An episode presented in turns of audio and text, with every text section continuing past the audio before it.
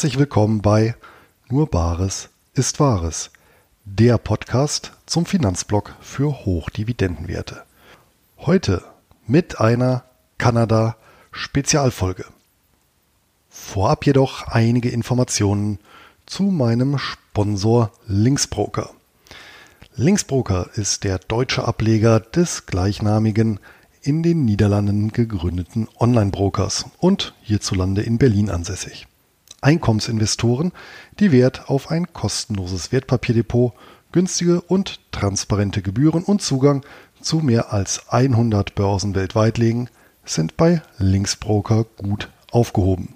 Selbst exotische Papiere lassen sich hier zu attraktiven Konditionen handeln. Beste Voraussetzung also, um sich das persönliche Hochdividenden-Weltportfolio aufzubauen. Ab 2000 Euro empfohlener Mindesteinzahlung sind Anleger dabei. Und selbstverständlich ist die Verbuchung von Dividenden und Zinsen ebenso kostenlos wie ein- und ausgehende Zahlungen. Und für alle Hörer meines Podcasts gibt es zur Depoteröffnung eine kleine Überraschung, exklusiv unter nur Bares ist Wahres.de Schrägstrich links. Und links wird L-Y-N-X geschrieben. Und damit übergebe ich an mein Geldgespräch mit dem ausgewiesenen Kenner der Materie, Frank Eckert. Viel Vergnügen.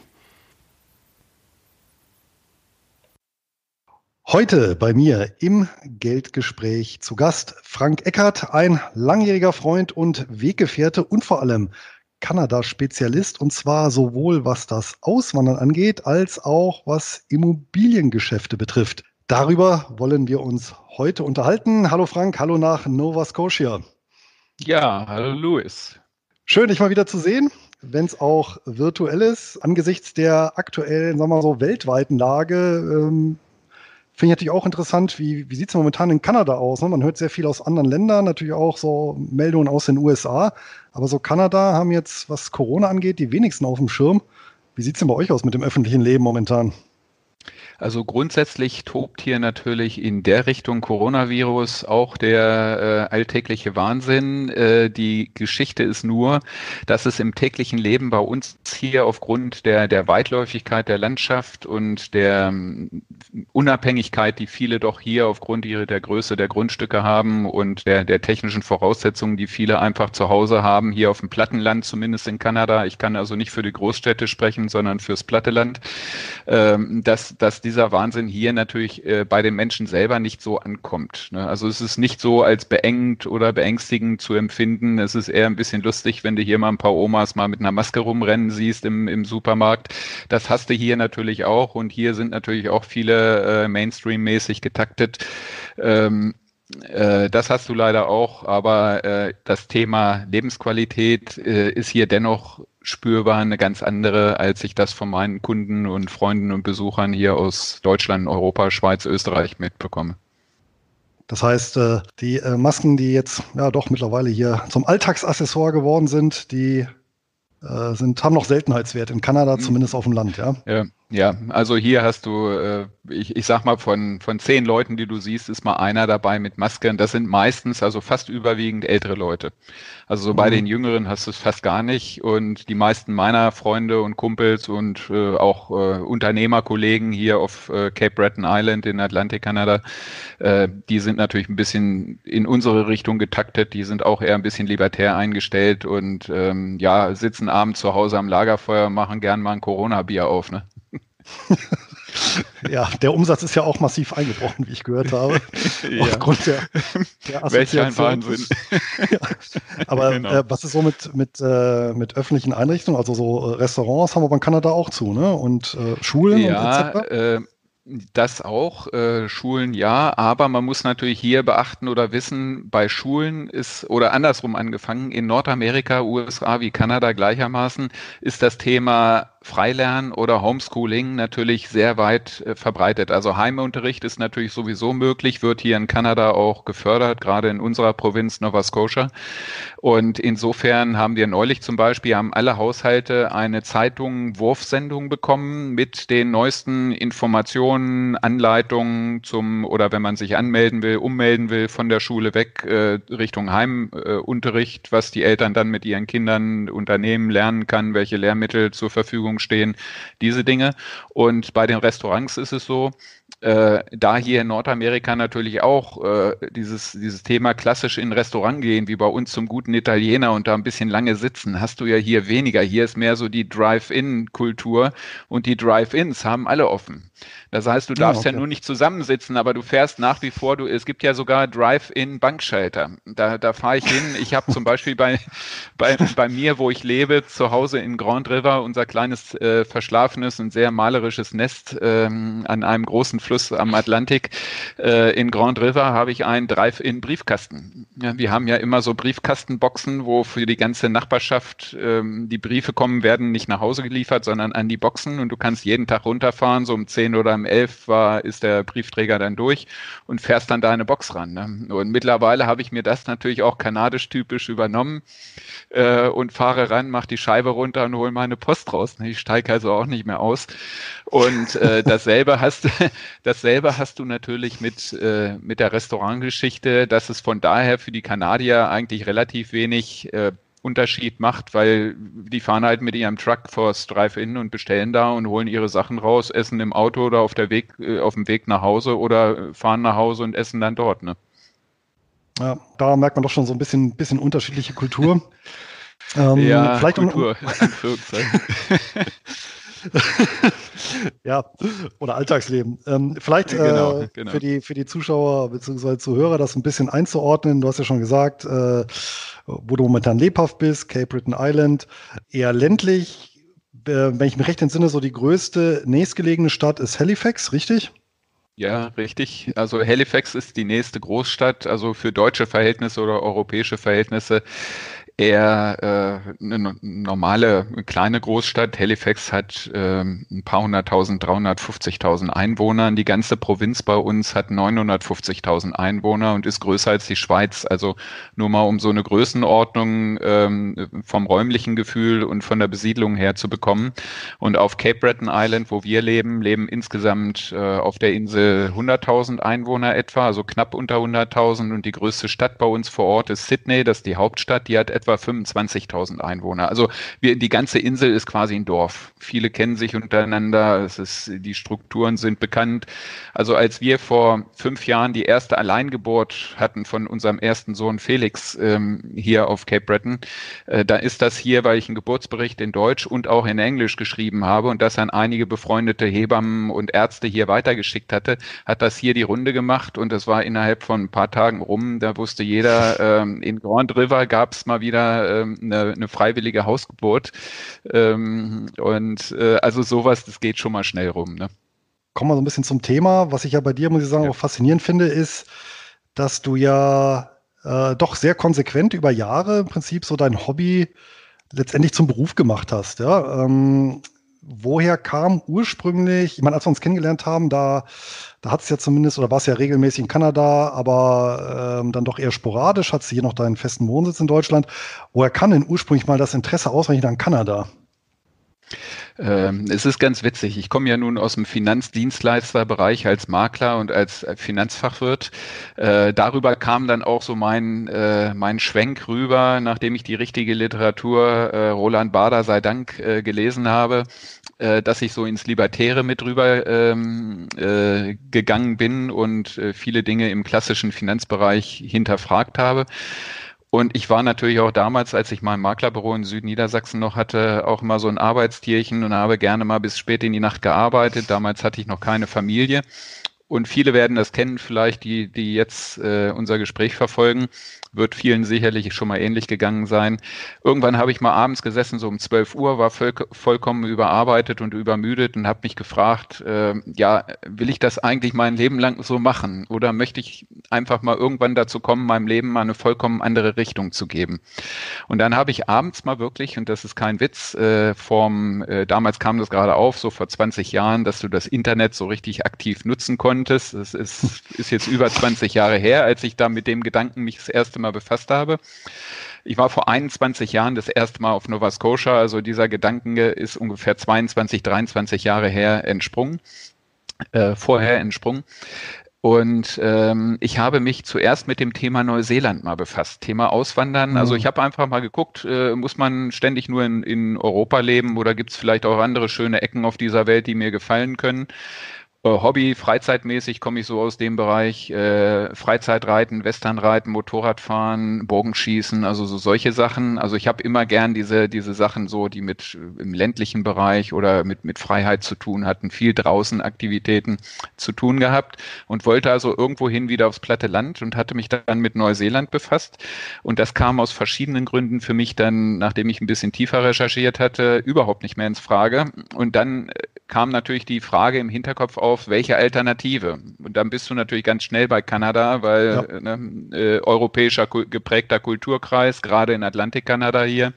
Im Westen Kanadas kann man das nicht behaupten. Das ist mehr, wird mittlerweile hier auch in Kanada als China Columbia bezeichnet.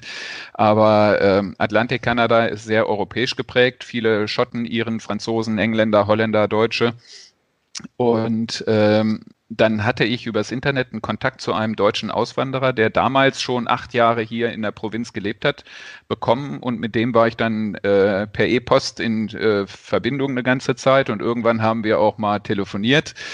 Und ähm, dann hat er mich irgendwann nach, einer, nach ein paar Monaten mal, wo wir lockeren Kontakt hatten, mal eingeladen und hat gesagt, Frank, äh, wir können ewig über unsere schöne Provinz sprechen, komm doch mal rüber, guck dir das mal an. Und das habe ich damals gemacht. Äh, wie gesagt, ich war noch relativ ungebunden ähm, und habe mal einfach zwei Wochen Nova Scotia geplant und hatte vorher überhaupt keine Ahnung so von der Provinz. Äh, mich hat nur interessiert, alles, was ich von ihm vorher gehört hatte, fand ich ja so recht ansprechend. Und ich bin dann das erste Mal wirklich alleine damals ohne Begleitung rübergereist und habe mir die Provinz angeschaut. Erst unten den Bereich der Halbinsel und um Halifax rum und dann eine Woche Cape Breton. Und ich hatte damals das Glück, dass ich in Cape Breton Island auch gleich natürlich eine sehr schöne, äh, wettertechnisch schöne Woche erwischt hatte und da hat's, ähm, das war so lieber auf den ersten Blick, kann man sagen. Also mir hat's super von Anfang an gefallen. Ich dachte, Mensch, wie schön ist das hier. Und äh, die Leute sehr entspannt, also deutlich, deutlich entschleunigter, als ich, als ich es äh, aus, äh, obwohl ich ja auch in Südniedersachsen, wie du auch, ähm, auf dem platten Land gelebt habe, aber deutlich entschleunigter und entspannter, als ich es aus Europa her kannte, äh, gerade so aus dem deutschen Kulturkreis her. Ja, und das hat mich natürlich alles angesprochen und motiviert. Und danach bin ich dann im, im, selben Jahr noch ein zweites Mal nach Nova Scotia gereist. Und ab da bin ich regelmäßig die Jahre danach äh, drei, vier, fünf Mal. Und zum Schluss bin ich sechs Mal im Jahr hin und her geflogen. Also ich war einen Monat in Deutschland, einen Monat in Kanada äh, und habe vor 14 Jahren hier meine Farm gekauft äh, und meine Firma gegründet und bin dann hier wirklich so reingewachsen, habe das aber immer sehr konsequent und permanent gemacht. Also ich bin wirklich immer dran geblieben. Also ich ich habe, äh, das war so bei mir nie ein Strohfeuer, sondern ich habe da, das war so eine Leidenschaft, die Bestand hatte. Und das ist heute natürlich für mich sehr hilfreich in der heutigen Situation, dass ich hier wirklich integriert bin und äh, Fuß gefasst habe, sowohl privat wie auch wirtschaftlich.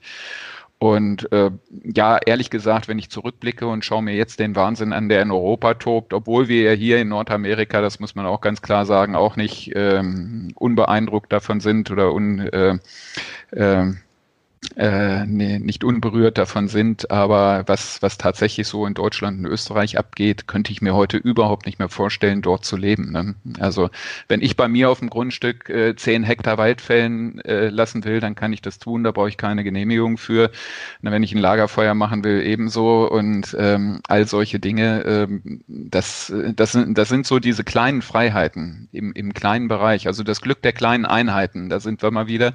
Ähm, das kannst du hier wirklich noch erleben und äh, dieses Thema Lebensqualität ist hier und, und auch, auch Taktung und, und Geschwindigkeit ist hier sicherlich noch ein ganz anderes. Ne? Und wie bist du dann, ich meine, klar, wenn man, wenn man sich dann Gedanken darüber macht, äh, tatsächlich dann auszuwandern oder den Lebensmittelpunkt zu verlagern, äh, natürlich denkt man dann auch darüber nach, wie finanziere ich das Ganze, wie, wie finanziere ich da meinen Lebensunterhalt. Wie bist du denn in dieses Immobiliengeschäft reingekommen? Also das ist ja etwas, was erstmal ja eher ein bisschen fern ja. liegt, weil es ja doch mhm. ähm, ja äh, wahrscheinlich auch in Kanada mit gewissen äh, bürokratischen Hemmnissen äh, verbunden ist, was Immobilienerwerb angeht. Ähm, das heißt, die Hürden sind erstmal relativ hoch. Wie, wie bist du da hingekommen zu sagen, ja, äh, ich mache mich da selbstständig im Bereich ja, Immobilienvermittlung bis hin tatsächlich äh, ja, äh, selber tatsächlich Grundstücke aufzukaufen, zu segmentieren, äh, zu veräußern äh, und auch Fertiglösungen äh, anzubieten, ja, bis hin zur fertigen Blockhütte.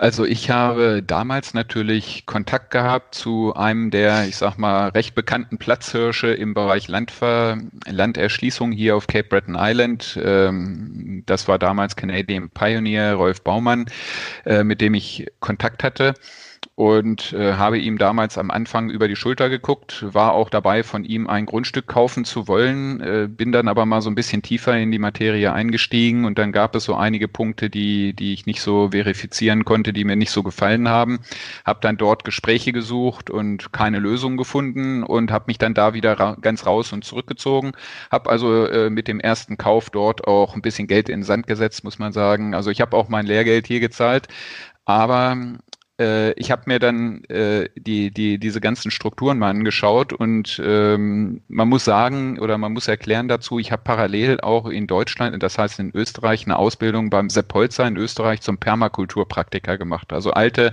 landwirtschaftlich, handwerklich, technische äh, Fähigkeiten und halt auch Landschaftsgestaltung. Und dieses Thema Areale aufzukaufen, zu segmentieren, zu gucken, was kann man aus dem einen oder anderen Areal machen, wie weit ist es für welche ähm, Erfordernisse oder Ansprüche geeignet. Äh, das hat mich schon immer fasziniert. Mir hat aber nicht gefallen, wie andere das hier machen, dieses Geschäft betreiben mit äh, Vermittlungen und mit ähm, Service und Dienstleistung, Preis-Leistungsgefüge, wo ich gesagt habe, viele Sachen gehen gar nicht, meiner Meinung nach. Ähm, und da habe ich dann gesagt, da mache ich das im ganz kleinen Bereich für mich selber, weil ich damals natürlich auch durch mein Maklerbüro einige Kunden hatte, die halt verfolgt haben, dass ich regelmäßig in Kanada war und dass ich hier ein Grundstück gekauft hatte. Und äh, die dann gesagt haben, ja Mensch, äh, Frank, wenn du was Interessantes hast, äh, dann würden wir auch uns interessieren, mal was zu kaufen. Aber wenn, dann würden wir das gern mit dir machen, weil dich kennen wir. Da wissen wir, dass es klappt. Und das war so dieser Anspruch, dass mehr am Anfang engere Freunde, bekannte Kunden über mich was kaufen wollten. Und ich gemerkt habe, wenn ich das tatsächlich ernsthaft auch für die begleiten will, muss ich das in eine feste Form gießen. Das heißt, ich kann das nicht, ich sag mal, privat was kaufen, wieder verkaufen. Dann gibt's auch steuerlich äh, wieder auch hier vor Ort Problematiken. Also ich soll, wollte das schon, dass das rechtlich äh, technisch einwandfrei und sauber ist und habe dann gesagt, dann gründe ich meine Firma. Die Firmengründung war nicht unbedingt äh, schwierig und teuer. Und ich habe das große Glück gehabt, ich habe über einen privaten Kontakt ähm, äh, einen Mann kennengelernt, nämlich mein bis heute noch mein Landvermesser, der für mich die ganzen Aufteilungen und Vermessungen dieser Grundstücke und der Areale macht. Und der Mann hat natürlich äh, schon älterer äh, Mann, einer der besten, ja, ich sag mal, Platzhirsche hier am Markt im Bereich der Vermesserunternehmungen.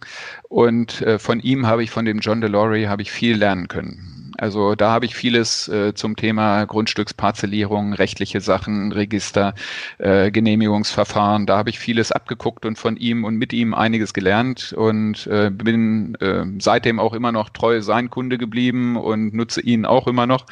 Also der Mann hat mich hier ziemlich in die Spur gesetzt und mir geholfen, dass ich dieses äh, fehlende Fachwissen und Grundwissen, was ich hier am Anfang ja nicht hatte, dass ich das recht zügig erlangen konnte. Und da bin ich dann halt einfach ziemlich schnell reingewachsen. Ähm, ganz einfach deswegen, weil mich das ganze Thema äh, begeistert hat. Und alles, was, was dir Freude und Begeisterung im Leben bereitet, da bist du ziemlich schnell dabei, das aufzufassen, zu speichern und kennenzulernen. Das kannst du vielleicht auch bestätigen von dir aus. Wenn es Themen gibt, die, die du magst, da bist du schnell recht gut drin, äh, wenn du dich da permanent mit beschäftigst. Ja, das stimmt. Ist denn ähm, das Immobiliengeschäft äh, insgesamt betrachtet momentan dein, ja, dein Hauptgeschäft, deine Haupttätigkeit, mit der das Geld verdienst? Äh, es teilt sich mittlerweile auf. Also seit einigen Jahren, so seit fünf, sechs Jahren ist natürlich ein enormer Ansturm hier von, also man kann wirklich Ansturm sagen. Äh, es ist nicht normal, was zurzeit hier läuft. Ähm, äh, deutsche, Schweizer, Österreicher, überwiegend so aus dem deutschen Kulturkreis stammende Kunden, die sich hier umsehen, ähm, das Thema, die die Grundstücke erwerben wollen, die hier Unternehmen kaufen wollen am Markt oder die halt auch fertige Immobilien kaufen wollen. Mein Hauptgeschäft ist nach wie vor die, die Landerschließung, also Verkauf der eigenen Grundstückseinheiten. Äh, allerdings geht es immer mehr in den Bereich rein Beratungen. Also alles, mhm. was drumherum kommt, weil das, äh, das Grundstück zu kaufen ist das eine, das stellen viele auch fest, die irgendwo anders hier was kaufen ähm, und wo viele Versprechungen vorher gemacht werden, ja, ja, und wir helfen dir hinterher. Und dann stellen sie fest, dass plötzlich der ursprüngliche Verkäufer gar keine Zeit mehr dafür hat angeblich. Und äh, dann, dann stehen viele hier und wenden sich dann händeringend an irgendwen, der, der vielleicht schon länger hier ist, der Erfahrung, der Kontakte hat. Und äh, dahingehend kriege ich auch von, von vielen anderen Landerschließern oder, oder Vermittlern, Immobilienverkäufer hier häufig Kunden, die dann später bei mir landen, sagen, ja gut, jetzt habe ich das Haus, jetzt habe ich das Grundstück, ich brauche einen Hausmeister, ich brauche dies, ich will renovieren, ich will bauen, ähm, ich will vielleicht auf meinem Grundstück was vermessen lassen, weil ich vielleicht noch einen Freund habe, der einen Teil meines Grundstücks mit übernehmen will. Wie geht das? Wie geht das technisch, rechtlich? Ich brauche einen Notar. Ähm, äh, diese, diese ganzen Dinge. Und das ist mittlerweile so umfangreich geworden, dass ich das auch auf meiner Internetseite halt als äh, speziellen Beratungsbereich äh, gekennzeichnet habe und mache das jetzt unter dem Thema äh, Neusiedlerberatung, Honorarberatung pro Stunde, rechne das Stunden genau ab und die Leute können auf mein gesamtes Netzwerk und meine Dienstleistungen, mein Wissen hier vor Ort zugreifen. Und das ist mittlerweile schon ein sehr großer Teil äh, der Tätigkeit geworden. Also es teilt sich wirklich auf. Ich würde mal sagen, prozentual etwa mittlerweile gute 30 Prozent, manchmal mehr, fast 40 Prozent äh, Honorarberatung und Hilfestellung und etwa 60 bis 70 Prozent Verkauf der Projekte. Was sind denn so die Hauptfehler, die ein sag mal, ausländischer Käufer kanadischer Immobilien machen kann? Also worauf sollten diejenigen, die sich wirklich dafür interessieren, ja. erstmal grundsätzlich, worauf sollten die aufpassen? Also ähm, grundsätzlich ist es so, dass ich das seit äh, fast 20 Jahren hier beobachte. Die, die Fehler sind häufig dieselben. Also es ist äh, so, so klassisch, es werden eigentlich äh, oder im Grunde nach fast immer die gleichen Fehler gemacht. Egal wo der Kunde herkommt, wie sein, sein, seine Vorkenntnisse sind in diesem Bereich. Der, der wichtigste Punkt, was, was viele äh, nie beachten, ist, du musst eigentlich wirklich als allererstes für dich selber klarkriegen, was ist dein Antrieb? Weshalb machst du das? Weshalb willst du in Kanada Land kaufen? Wofür willst du es nutzen? Das äh, bedingt später ganz, ganz äh, extrem die, die Lage und die engere Auswahl der Objekte und der Grundstücke oder der, der Immobilien. Das heißt, ich muss vorher wirklich wissen, was, was mache ich da, warum will ich das machen, ähm, äh, was ist mein Antrieb dafür, wofür will ich es später kurzfristig, mittelfristig und langfristig nutzen.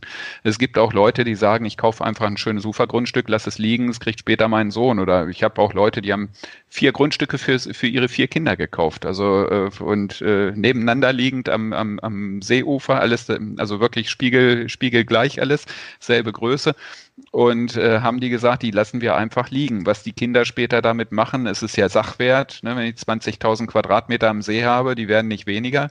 Äh, ja. Es ändert sich nur der Preis, aber der Substanzwert, der Nutzwert, der Sachwert, der ist ja da. Und äh, also somit habe ich Leute, die einen völlig unterschiedlichen Antrieb haben, hier Immobilien zu erwerben. Also das Thema Kapitalanlage, Sachwerte außerhalb Europas, das Thema Altersruhesitz, das Thema Hobby, Sport, Freizeit nach wie vor auch immer noch. Aber das nimmt er ab.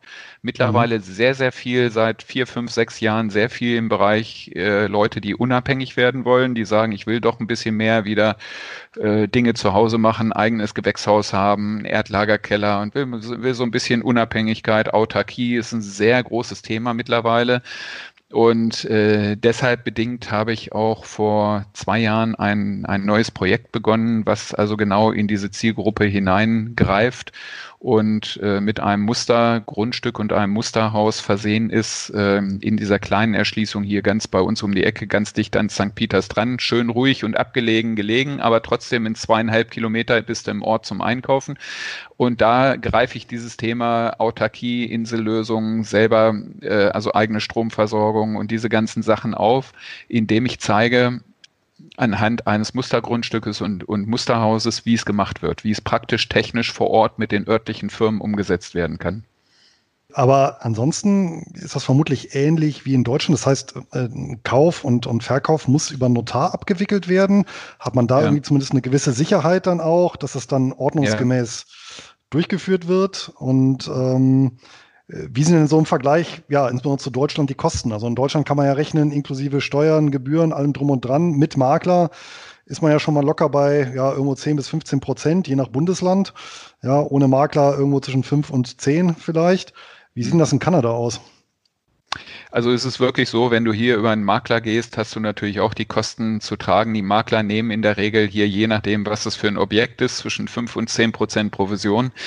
Ähm, dann hast du die Notarkosten und die Kaufnebenkosten wie Steuer, die Transfer Tax, also ähm, ähm, Grund über ein Grundstück. Ich, manchmal fehlen mir die deutschen Worte Grundstück schon. Übertragungssteuer. genau, sowas, so, so könntest du es benennen.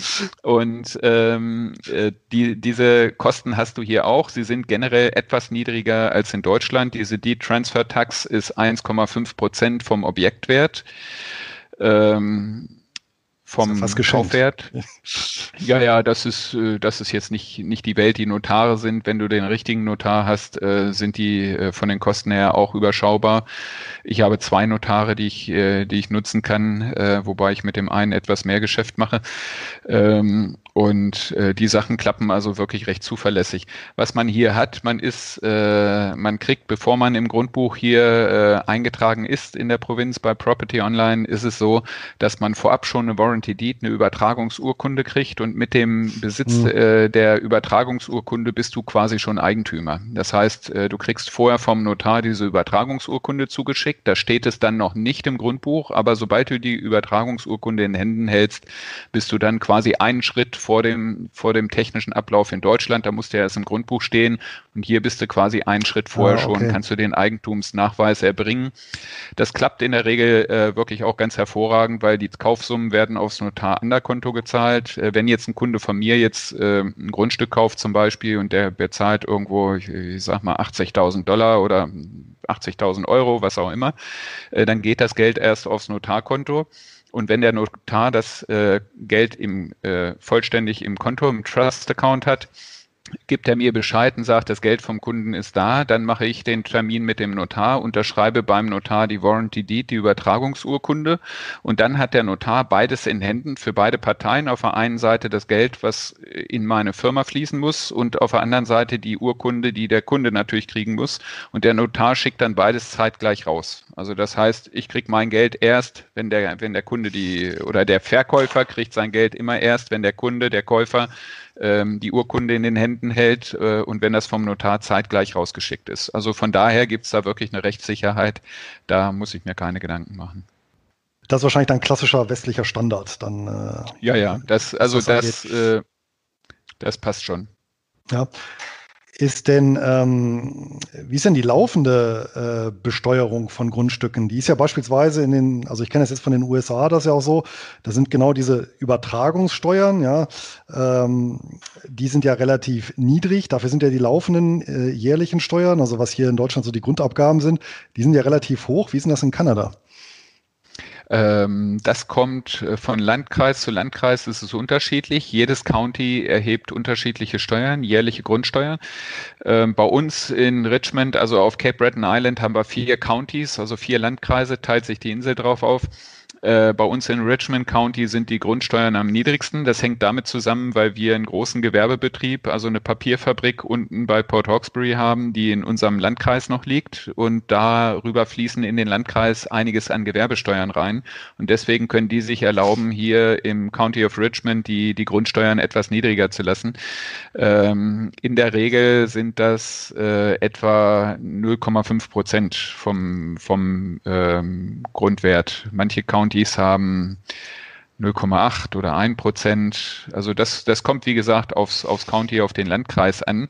Man muss aber hier dazu sagen, ähm, wenn man das so vergleicht, ist der Vergleich ein bisschen hinkend. Ich kenne das also auch aus den USA. Äh, hier in Kanada ist es so, dass in der Grundsteuer enthalten ist die Straßeninstandhaltung, äh, die, der Winterräumdienst, die Müllabfuhr und der Schulbus.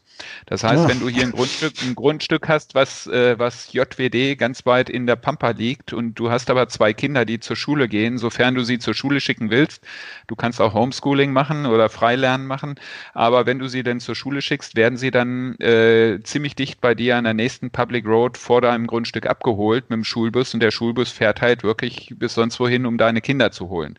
Also auch das so diese, diese ja, Neben... Okay Also das muss er quasi machen, weil das mit dabei ist, ja. Okay. Ja, ja, genau. Das ist alles mit dabei. Also auch äh, Winterräumdienst, sobald du an einer Public Road bist und dein Grundstück, du zahlst Grundsteuern dafür, äh, dann ist an allen öffentlichen Straßen der Winterräumdienst und die Instandhaltung der Straße in den Grundsteuern mit enthalten und du hast keine extra Gebühren, wie, wie ihr es bei euch äh, kennt, noch mit äh, Müllabfuhr oder sowas. Das hast du halt ja, hier okay. nicht. Das ist alles in der, in der Grundsteuer enthalten. Also insofern muss man das immer ein bisschen relativiert betrachten aber es ist gut, dass du fragst. Ja, ein, ein Paketpreis quasi. Genau, ja, im Prinzip okay. ja. Ähm, wie ist denn ansonsten eigentlich so die, die, die steuerliche Belastung? Ich meine, ist ja auch immer so ein Thema, ähm, gerade in Deutschland. Ich glaube, in Österreich ist ähnlich. Und ich glaube, in Europa wird Deutschland, was, was die durchschnittliche Steuerbelastung äh, angeht, noch von Belgien getoppt. Wie sieht das denn jetzt außerhalb der Grundstücke, so mit Arbeitskapitaleinkommen und so weiter aus? Ist denn ist das auch ein, ein Motiv äh, für mögliche Auswanderer oder ist die Besteuerung äh, insgesamt des Einkommens in Kanada doch vergleichbar mit dem also die, deutschen Niveau? Die Gesamt die Gesamtbesteuerung dürfte deutlich niedriger sein, wenn ich mal alles in allem betrachte. Also du hast hier natürlich auch eine progressive Steuer. Du hast äh, bei Unternehmenseinkommen, wenn du ein Kleinstunternehmen hast, ich sage jetzt mal von einer Hundepension bis zum Friseurladen, äh, so kleinere Sachen, dann hast du bis zu 30.000 äh, äh, im Jahr steuerfrei. Also du hast höhere Freibeträge hier. Und äh, damit kann man schon relativ gut klarkommen, wenn die, die Steuern erst oberhalb der Freigrenzen anfangen. Ich habe dazu auf meiner Internetseite unter den Hinweisen auch einen Einkommensteuerrechner äh, mal mit äh, von Kanada verlinkt. Also wer dann da drauf schaut, geht auf meine Seite äh, unter Hinweise, der findet den Einkommensteuerrechner für Nova Scotia und kann dann da mal gucken, wenn er das mal für sich durchspielen will, weil er ja weiß, was er in der Regel in Schweiz, Deutschland, Österreich für ein Einkommen, zu versteuerndes Einkommen im Schnitt in den letzten Jahren ähm, erzielt, erreicht hat. Dann kann er das damit sehr gut vergleichen, kann mal sehen, wie hoch ist es dort.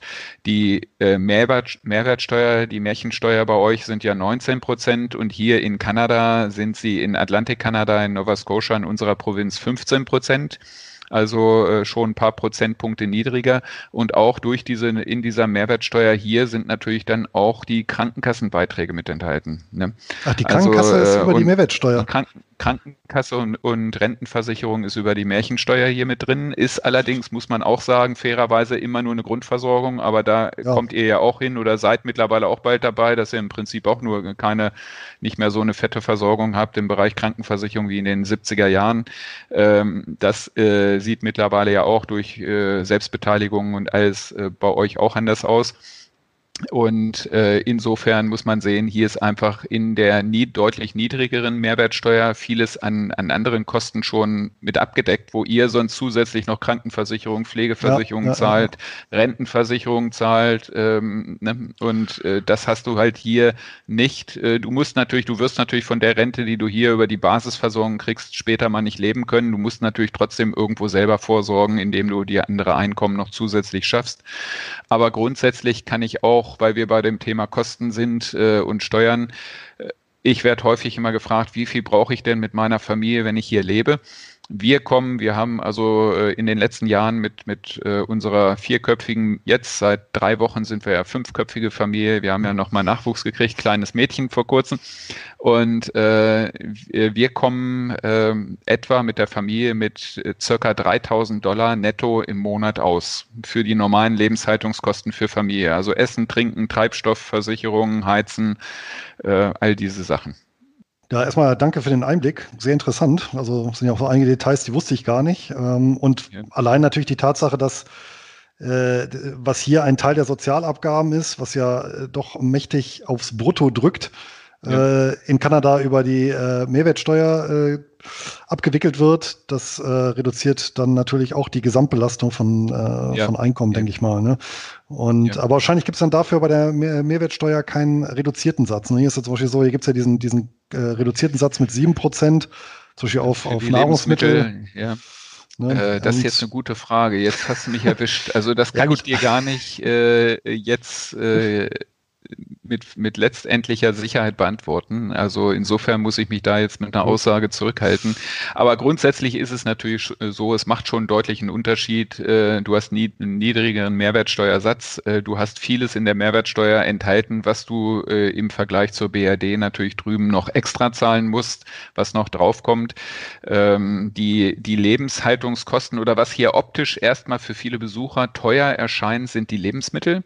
Das ist aber, glaube ich, bei jedem, aber, der außerhalb Deutschlands unterwegs ist. Ja, das, das hängt das einfach damit zusammen, dass Deutschland natürlich oder in der EU äh, der Lebensmittelbereich natürlich enorm subventioniert wird. Ne? Und das heißt, du hast eine hohe Steuerlast, sie nehmen dir vorher viel weg, um dir später über die Subventionierung ähm, der Lebensmittel einen Teil wieder zurückzugeben. Das hast du hier in der Form nicht. Du hast halt mehr äh, äh Netto für Brutto im, in der Tasche und musst dafür die tatsächlichen Erzeugerpreise für Lebensmittel zahlen zahlen. Das heißt, hier ist dann Frischkäse natürlich ein bisschen teurer als ähm, und äh, augenscheinlich also einige Sachen teurer als äh, als ich es von drüben kenne. Aber wenn du äh, das mal alles in allem betrachtest, gibt es sich nicht viel, wenn du das wieder mit den Steuern ja. wieder äh, äh, wieder gegensetzt. Also es ist im Prinzip nur ein Rechenbeispiel dann wieder. Ne? Ja. Ja, ich denke mal auch aufgrund der Weite des Landes hast halt eben auch nicht diese Wettbewerbsdichte, wie sie in Deutschland hast. Ne? Ich glaube, irgendjemand hat ja, ja mal gerechnet, ja. dass halt im, jeder Haushalt hat ja im Schnitt im 10-Minuten-Umkreis irgendwie vier Lebensmittelmärkte. Ne? Ja, bei mir zum Beispiel stimmt das tatsächlich. Ich glaube, es sind sogar noch mehr, ja. Das ist ja eigentlich schon, eigentlich schon brutal. Ne? Und mir ist halt letztes Jahr sogar auch in, in Griechenland aufgefallen, wo ich tatsächlich im Lidl war in Griechenland und mich auch gewundert habe, wie teuer die Sachen sind. Bin Einheimischer aber bestätigt hat, nee, das wären also wirklich normale griechische Preise. Und wenn du dann eben bedenkst, dass da die Leute auch noch weniger verdienen im Schnitt, dann, dann, dann frisst natürlich so das Budget dann schon einen beträchtlichen ja. Anteil. Ne? Aber gut, das ist dann halt auch so eine, denke ich mal, so eine, so eine kulturelle Besonderheit, ne? die, die, die Lebensmittelpreise in Deutschland. Ja? Solange die Leute satt sind, gehen sie nicht auf die Straße. Das ist natürlich auch immer so ein Faktor dabei. Ne? Ja, jetzt haben sie schon den Fußball hier gestrichen. Das ist natürlich schon ein kritischer Punkt. Aber ähm, du hast einen, ähm, ganz eine ganz interessante Sache gesagt. Ähm, jedem Kanadier ist ja offensichtlich klar, dass er fürs Alter vorsorgen muss. Ja. Ähm, das hast du ja gesagt. Äh, das ist ja auch so ein Punkt, übrigens bei mir auch ziemlich genau 20 Jahre her, dass ich auf den kanadischen Wertpapiermarkt gestoßen bin und da gibt es ja tatsächlich auch äh, sehr, sehr viele Unternehmen, die eben ausschüttungsorientierte Politik, mhm. auch gerade für Rentner betreiben, ähm, was das ja nochmal schön bestätigt, eben vor dem Hintergrund, dass eben über den Kapitalmarkt äh, auch ein Teil eben des laufenden Einkommens dann im Alter bewerkstelligt werden muss. Ja, ja. Oder eben entsprechende Versicherungslösungen oder Pensionskassen. Oder eben Immobilien. Wird denn da auch viel über Renditeimmobilien gemacht oder ist der Kanadier eher der, der so im Eigenheim wohnt oder wird er auch vermietet?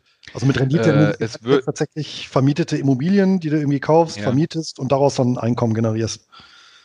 Also das hast du zum Teil auch. Ähm, grundsätzlich ist es hier, dass in Nordamerika natürlich die, die Quote der Eigenheimbesitzer höher ist. Auch wenn das meiste natürlich finanziert ist, muss man sich auch äh, keine Illusion hingeben. Aber dennoch äh, hast du hier viele, die natürlich gerade hier auch auf dem Plattenland bei uns, die in den eigenen vier Wänden leben. Es ist vieles, äh, es gibt große Landflächen, viele haben von den Eltern die Häuser übernommen und äh, von daher ist der, der Eigenheimanteil hier recht hoch. Ähm, das muss man sagen. Und äh, es gibt einige, die hier auch auf äh, Vermietrendite-Objekte setzen. Du musst natürlich genau aufgucken, äh, drauf aufpassen, wen ähm, nimmst du dir als Mieter rein. Das ist nicht ganz so einfach, weil gerade so bei den jüngeren Leuten, es wird halt nicht so Rücksicht genommen auf eine gemietete Immobilie. Häufig kannst du die danach, nachdem einer drei, drei Jahre oder vier Jahre drin gewohnt hat, kannst du die erstmal kernsanieren. Also da muss man mal gucken, ob sich das rechnet und wen nimmt man als Mieter rein, wo ist das ähm, angesiedelt.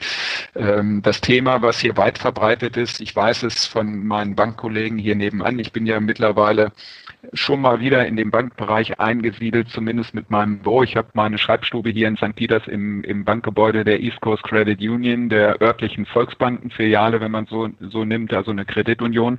Und ich kriege es von drüben immer mit, dass viele ältere Kanadier natürlich dort auch äh, Pension Funds machen, also Pensionsfonds, äh, ja. damit äh, äh, teilweise ihre Altersversorgung bestreiten, indem sie in den Pensionsfonds früher angespart haben und äh, sich dort eingekauft haben oder dass halt auch Einkauf erfolgt indem sie manchmal, wenn sie Immobilien oder Land oder Grundstücke, die sie hatten, verkauft haben, dass sie dann vom Alter her äh, gesagt haben, wir brauchen nicht die riesen Landflächen, uns reicht ein kleinerer Anteil.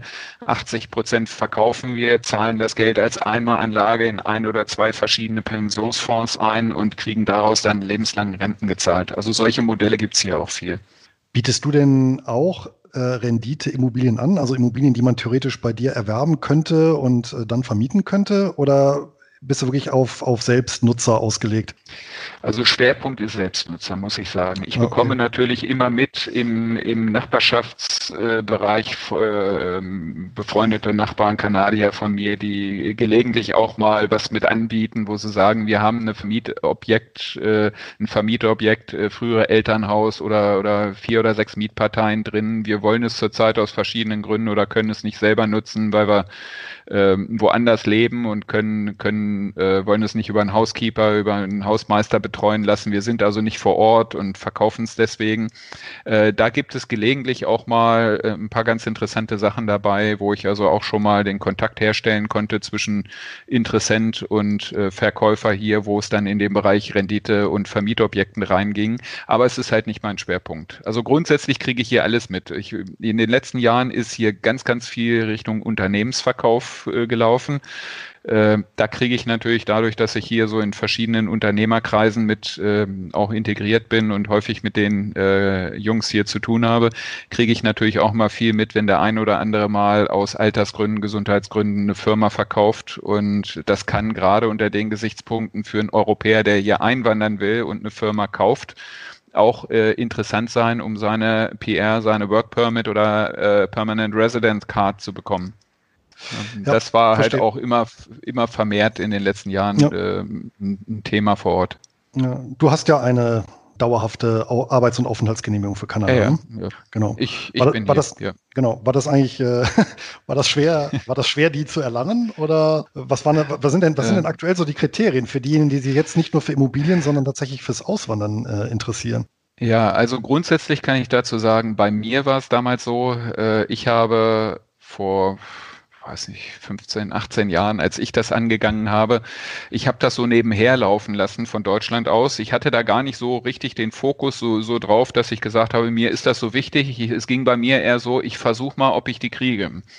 Und ich hatte auch damals keine Immigrationsberatung. Ich habe mir damals tatsächlich das alles aus dem Internet von den kanadischen Behörden, von den entsprechenden Internetseiten runtergezogen, habe angefangen selber zu recherchieren, zu, zu gucken, welche verschiedenen Möglichkeiten bietet Kanada an zum Einwandern, welche dieser vielen Möglichkeiten passt auf mein Profil und habe das dann ausgearbeitet, übersetzt. Also damals, das war wirklich eine, das war eine Fleißarbeit, muss man sagen. Also ich habe am Wochenende manchmal wochenendlang gesessen, habe den ganzen Kram rausgeschrieben und übersetzt aber es ist keine Hexerei. Ich habe das äh, letztendlich dann, ich bin über die Unternehmerschiene reingekommen und habe vier Jahre gebraucht, um die PR-Card zu kriegen. Äh, ich kenne Leute, die kriegen das viel, viel schneller hin, äh, mit oder ohne Unterstützung eines Immigrationsberaters.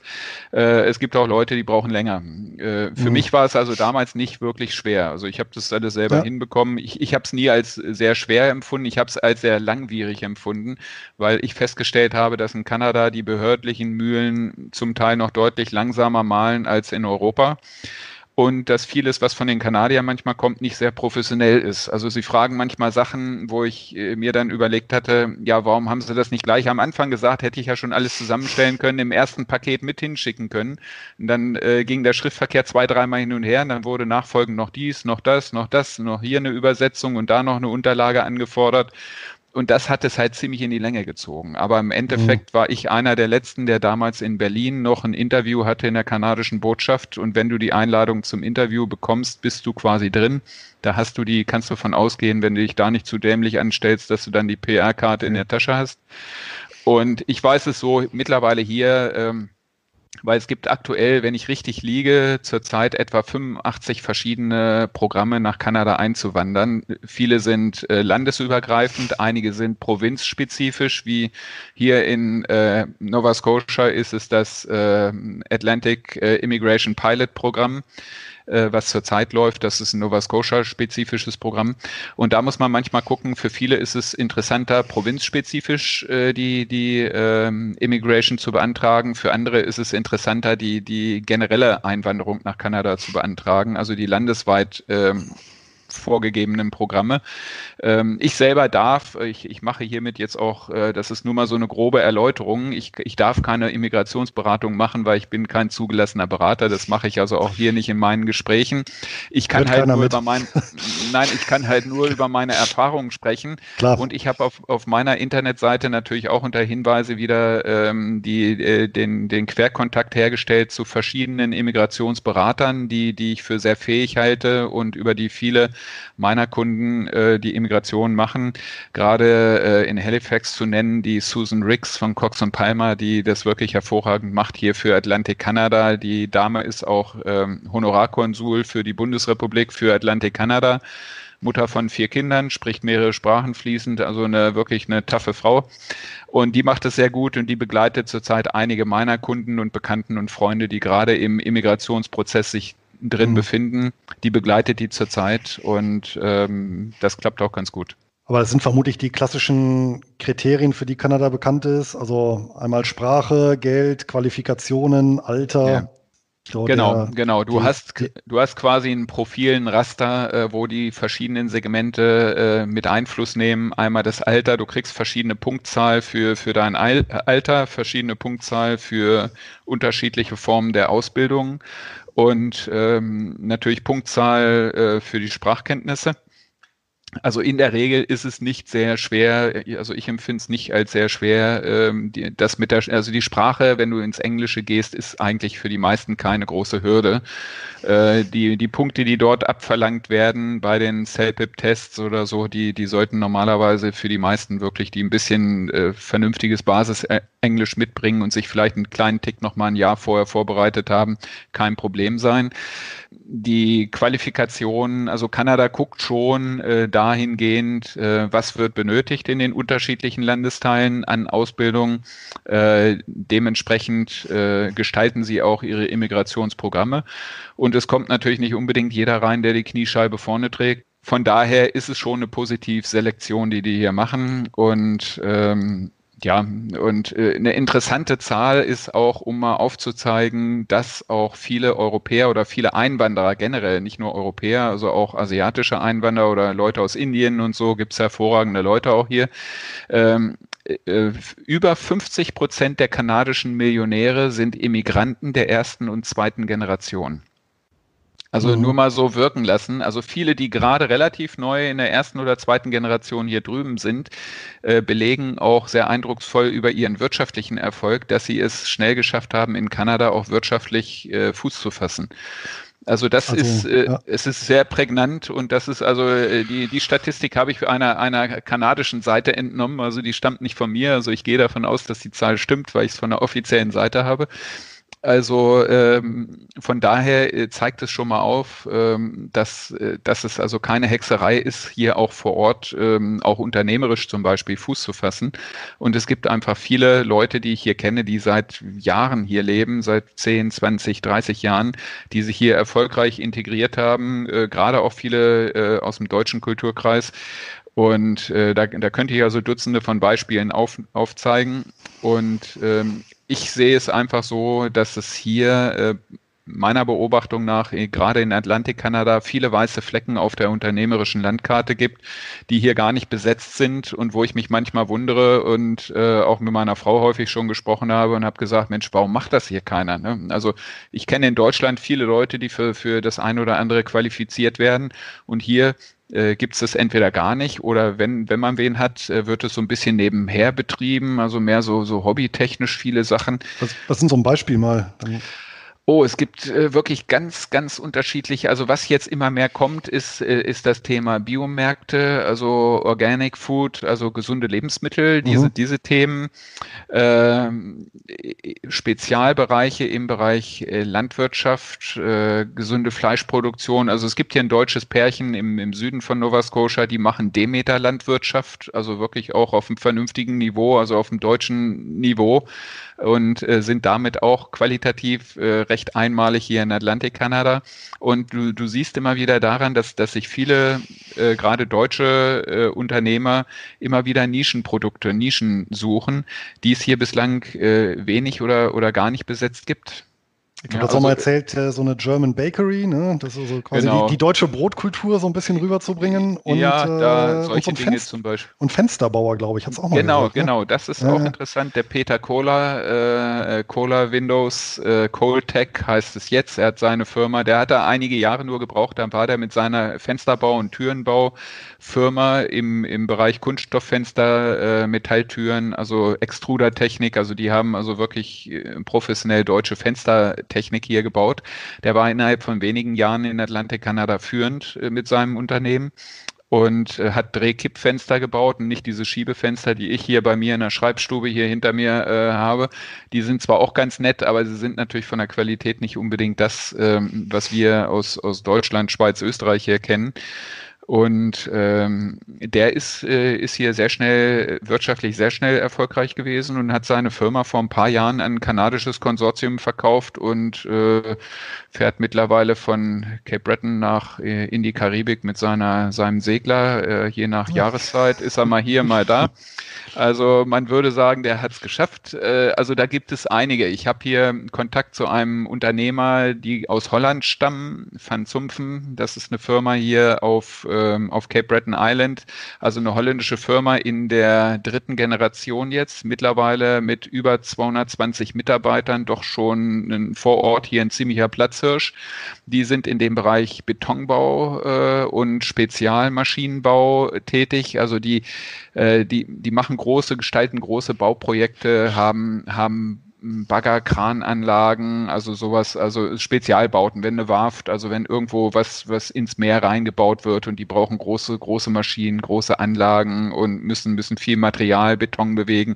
Also der hat das alles am Start. Äh, sehr netter Mann, mit dem komme ich sehr gut klar wir treffen es auch gelegentlich und äh, ist halt auch ein Euro, ist ein Holländer. Ne? Ich habe meinen ja, Waff, mein, mein Waffenhändler vor Ort, wo ich meine Jagd- und Sportwaffen kaufe, ist ein Tscheche, auch ein sehr netter Mann. Also es ist hier so international, kommt hier so Multikulti bei uns auf der Insel wieder einiges zusammen äh, wo, wo ich immer sage, hier funktioniert es irgendwo. Ne? Also viele, die doch noch ein bisschen mehr äh, dieses Thema in Freiheit leben, äh, spüren und, und äh, nachvollziehen wollen, die gucken natürlich nach Alternativen und da ist Cape Breton Island sicherlich nicht der schlechteste Ort, wo man sein kann. Ne?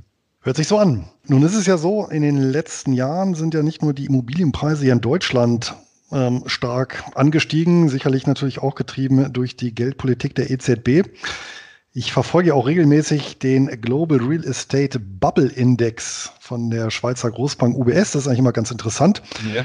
Und was da natürlich ist, so seit einigen Jahren sind dann natürlich die äh, kanadischen Metropolen zumindest ganz vorne mit dabei. Hat denn Kanada momentan eine Immobilienblase, äh, deiner Meinung nach? Beziehungsweise so in, in deinem Bereich, wo du bist, ist da irgendwo noch das Preis-Leistungs-Verhältnis von Immobilien gewahrt?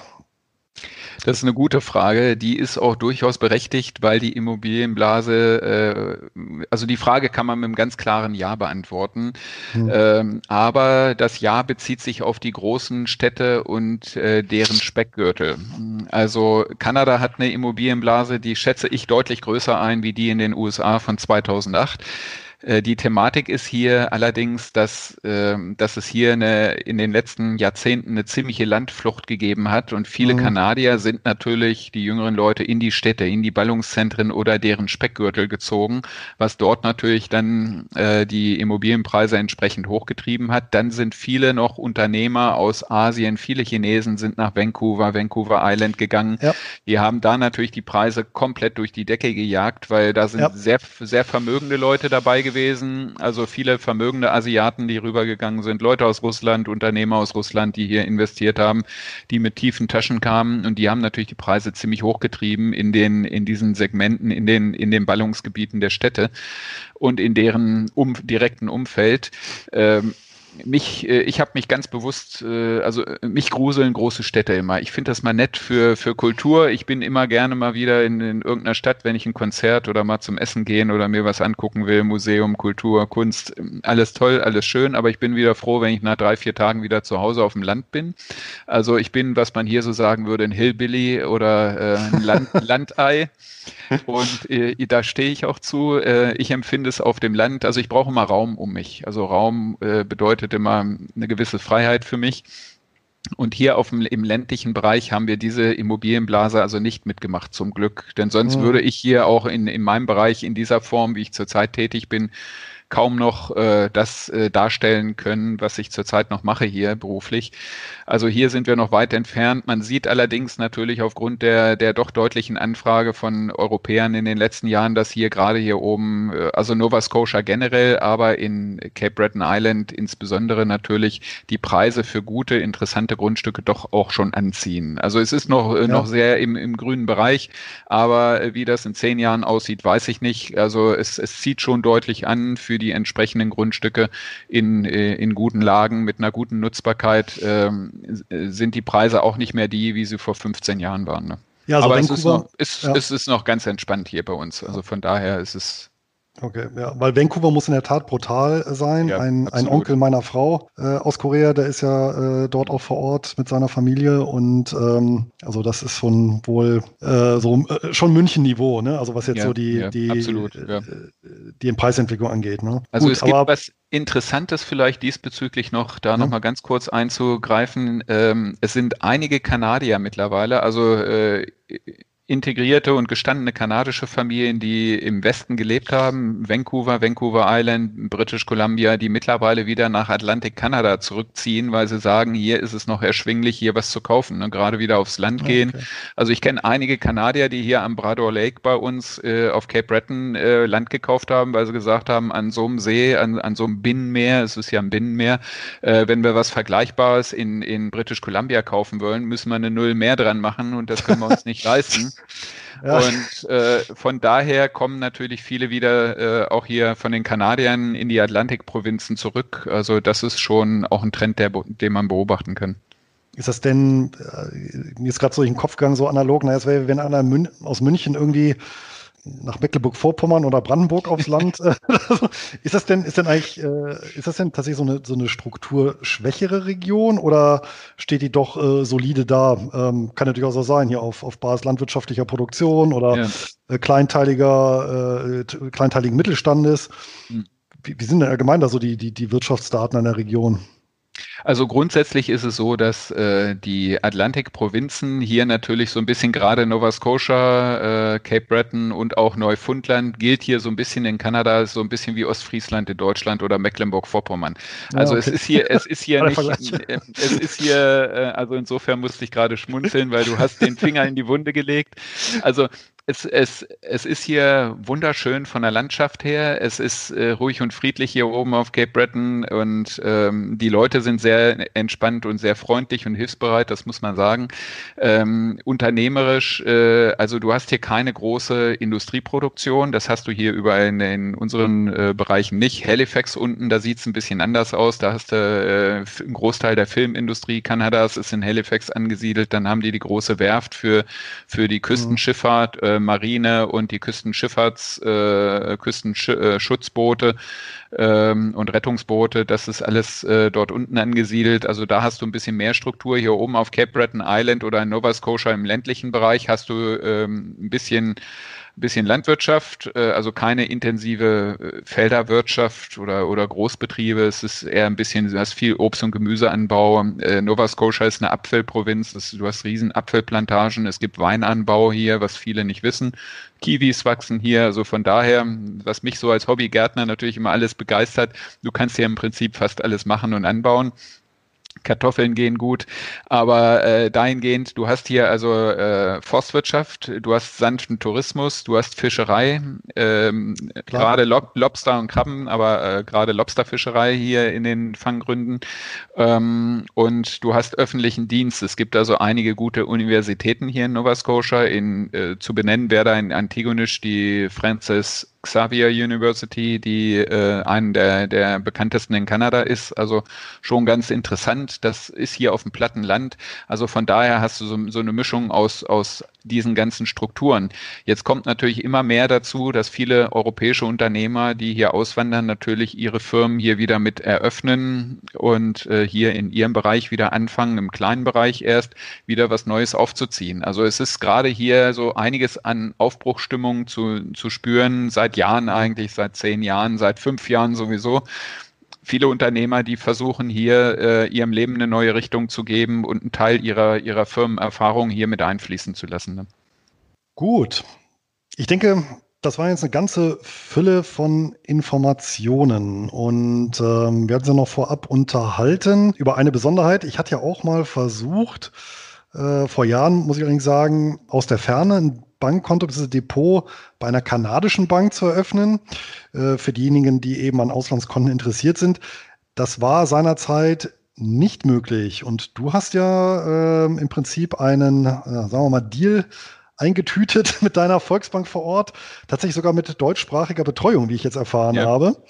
Das heißt, als äh, Europäer oder, oder, oder deutscher Kunde oder ja, äh, Interessent kann ich dort tatsächlich aus der Ferne ein kanadisches äh, Bankkonto öffnen, auch Geld drüber transferieren, äh, dort deponieren, wahrscheinlich auch in verschiedenen Währungen, oder? Äh, ja, durchaus sicherlich möglich mit den Währungen. Das müsste mit der Bank direkt abgesprochen werden. Also die, die, die Grundthematik hier ist, äh, ist, dass du bei Geschäftsbanken und Servicebanken vor Ort bislang immer nur ein Konto eröffnen konntest, wenn du hier wirklich selber vor Ort äh, persönlich anwesend warst. Und da ja. ich natürlich in meinem Bereich, ich komme ja auch so aus dem libertären Bereich, ich habe natürlich auch viele, viele Unternehmer, die mich kennen und die hier investieren und zurzeit versuchen, auch Vermögenswerte zu transferieren aus Europa raus nach Nordamerika Amerika, nach Kanada.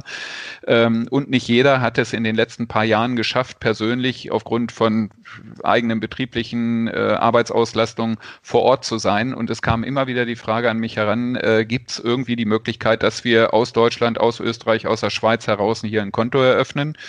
Äh, das musste ich leider immer verneinen und bin aber meinem Bankdirektor nebenan ähm, die ganze Zeit immer äh, auf den Füßen gestanden, habe gesagt, ich, ich hätte gern irgendeine Lösung vor Ort, ähm, wie wir das vielleicht für meine Kunden hinbekommen. Und ich habe seit äh, anderthalb Wochen jetzt endlich äh, das, das Ding in Sack und Tüten und wir können äh, von Europa aus jetzt anbieten eine Kontoeröffnung. Ähm, ich, äh, die Absprache ist die, dass ich über, äh, dass das über mein Büro läuft, dass ich quasi die Vorauswahl mache, weil es ein paar paar Kriterien gibt, die die Leute vorher natürlich erfüllen müssen. Und ich mache es natürlich am Anfang äh, schwerpunktmäßig erstmal mit meinen Kunden, die auch ihre Immobiliengeschäfte mit mir abgewickelt haben, weil auch nicht von denen alle bislang ein Bankkonto eröffnet haben. Also ich berücksichtige mhm. natürlich in ja. erster Linie jetzt erstmal meine Kunden damit, aber ähm, als äh, Dienstleistung im Bereich meiner, meiner Beratungstätigkeiten hier vor Ort äh, kann ich das jetzt mit anbieten, dass ich äh, die anderen mit auf die Warteliste setze und die dann äh, an die Bank durchreiche. Die schaffen nur pro Woche ein gewisses Kontingent an Kontoeröffnungen.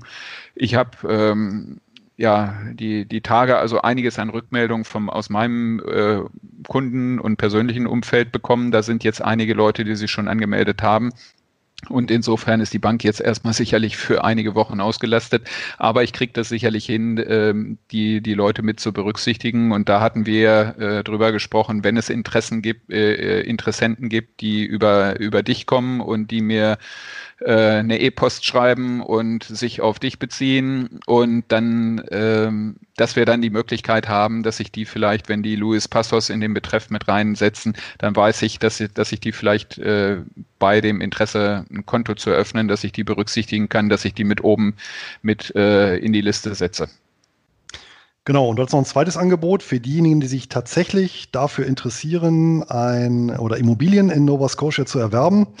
Für die bietest du auch bei entsprechender Bezugnahme ähm, an eine kostenlose Erstberatung. Genau, ich hatte mir überlegt, dass ich, äh, weil ich ja immer sehr gute Erfahrungen gemacht habe mit ähm, Kontakten, die über dich kamen, äh, die Leute sind in der Regel äh, ja auch alle ganz gut strukturiert und mit denen kommt man gut klar, äh, habe ich mir überlegt, dass ich, äh, dass ich den Leuten, die sich auf dich beziehen und deinen Namen in den Betreff schreiben bezüglich Immobilien, Erstberatung, Erstgespräch, dass ich zwei Stunden kostenlose Erstberatung mit anbiete. Das wäre also ein geldwerter Vorteil von 500 Dollar, äh, kanadischen Dollar, die die nicht bezahlen müssen lassen, wenn Sie eine Honorarberatung bei mir sonst buchen würden. Also insofern würde ich zwei Stunden Beratungsgespräch mit anbieten für die Leute, die, die über dich jetzt äh, kämen und Interesse haben, hier eine Immobilie zu erwerben. Das ist ein äh, super Angebot. Vielen, vielen Dank. Und ja, wer Interesse hat, kann sich gerne wenden. Wo findet man dich denn? Ähm, das geht über meine äh, Internetseite. Ich habe mittlerweile ja zwei Internetseiten. Das eine ist äh, bezogen auf das neue Projekt Cape Breton Ecovillage.ca. Äh, ähm, ich würde dir das vielleicht nochmal, dass du das äh, mit einblenden kannst, nochmal mit ja. rüberschicken als äh, eine Verlinkung. Und das andere ist über meine Landerschließungsfirma, wo sehr, sehr viel Informatives äh, drinsteht zum Thema Nova Scotia, Cape Breton Island, ähm, Leben auf der Insel äh, und auch einige, eine, eine gewisse, eine kleine Vorauswahl meiner Objekte, die ich zurzeit mit anbiete, sind dort auch mit drin. Es steht einiges drin auf der Seite zum Thema Neusiedlerberatung wenn die Leute sich tatsächlich erstmal nur die Beratungsleistung einkaufen wollen, um zu sondieren, äh, ist das, was ich hier vorhabe oder was ich plane, überhaupt realistisch? Kann ich das machen? Und die wollen mit mir sprechen, können sie auch darüber gehen. Und die Seite ist FE für Frank Eckhardt, Property Sales. Hm? Also Gru Grundstücksverkauf und das, äh, da schicke ich dir den Link auch nochmal zu. Also da, da ist, denke ich mal, schon viel äh, Informatives drauf und da ist auch jeweils auf beiden Internetseiten unter Kontakt äh, die Möglichkeit, äh, direkt auf den E-Mail-Kontakt zu gehen und mich direkt anzuschreiben. Prima. Ja. Ich packe beides auf jeden Fall in die Notizen zu unserem Gespräch und ja, wer Interesse hat, kann das Angebot gerne wahrnehmen. Das Schöne ist ja, äh, wer tatsächlich ein Grundstück kauft, der hat ja äh, dich zumindest auch in der erweiterten äh, Nachbarschaft. Ja, das ist ja auch nochmal so ein Qualitätsmerkmal. Ähm, und wie gesagt, ich kenne dich ja auch seit vielen, vielen Jahren und weiß, dass du da wirklich äh, gute Arbeit leistest und ja, die Interessenten bei dir auf jeden Fall äh, fachlich und persönlich super aufgehoben sind. Ja, danke, danke. Ich gebe mir große Mühe. Frank, es war mir ein großes ja. Vergnügen. Ich habe auch noch mal ja. viel gelernt. Vielen, vielen Dank für die Informationen. Ja. Und wir bleiben weiter in Kontakt. Und einstweilen nochmal vielen Dank und alles Gute. Ja, alles Gute nach Deutschland. Mach's gut. Bis dann, Luis. Tschüss. Tschüss. Das soll es an dieser Stelle zu Kanada gewesen sein. Alle Informationen aus dem Geldgespräch finden sich in den Notizen zur Folge beziehungsweise im entsprechenden Blogbeitrag. Ich bedanke mich bei meinem Sponsor Linksbroker und wünsche allen Hörern eine ertragreiche Zeit.